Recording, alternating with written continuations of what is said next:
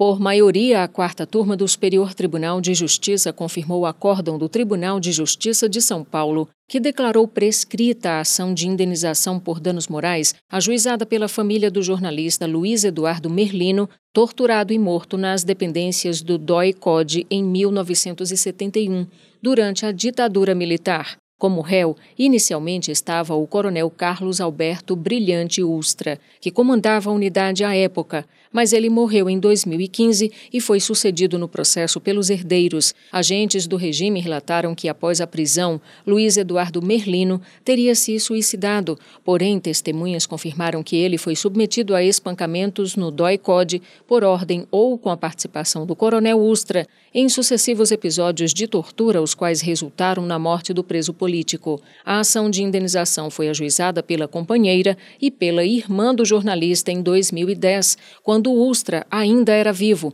ao reformar a sentença que condenou o coronel a pagar a reparação moral de 50 mil reais a cada autora da ação. O Tribunal de Justiça de São Paulo entendeu que o processo foi iniciado quando já havia ocorrido a prescrição. No voto que prevaleceu no julgamento, a ministra Isabel Galotti afirmou que a súmula 647 do STJ trata de ações indenizatórias que discutem a responsabilidade objetiva do Estado para a ministra, essa súmula não pode ser adotada nas ações em que se pretende a responsabilização direta do agente público que praticou o ato de tortura, pois, do contrário, significaria perpetuar conflitos entre indivíduos, fazendo recair as condenações sobre os herdeiros do causador do dano, nos limites da herança.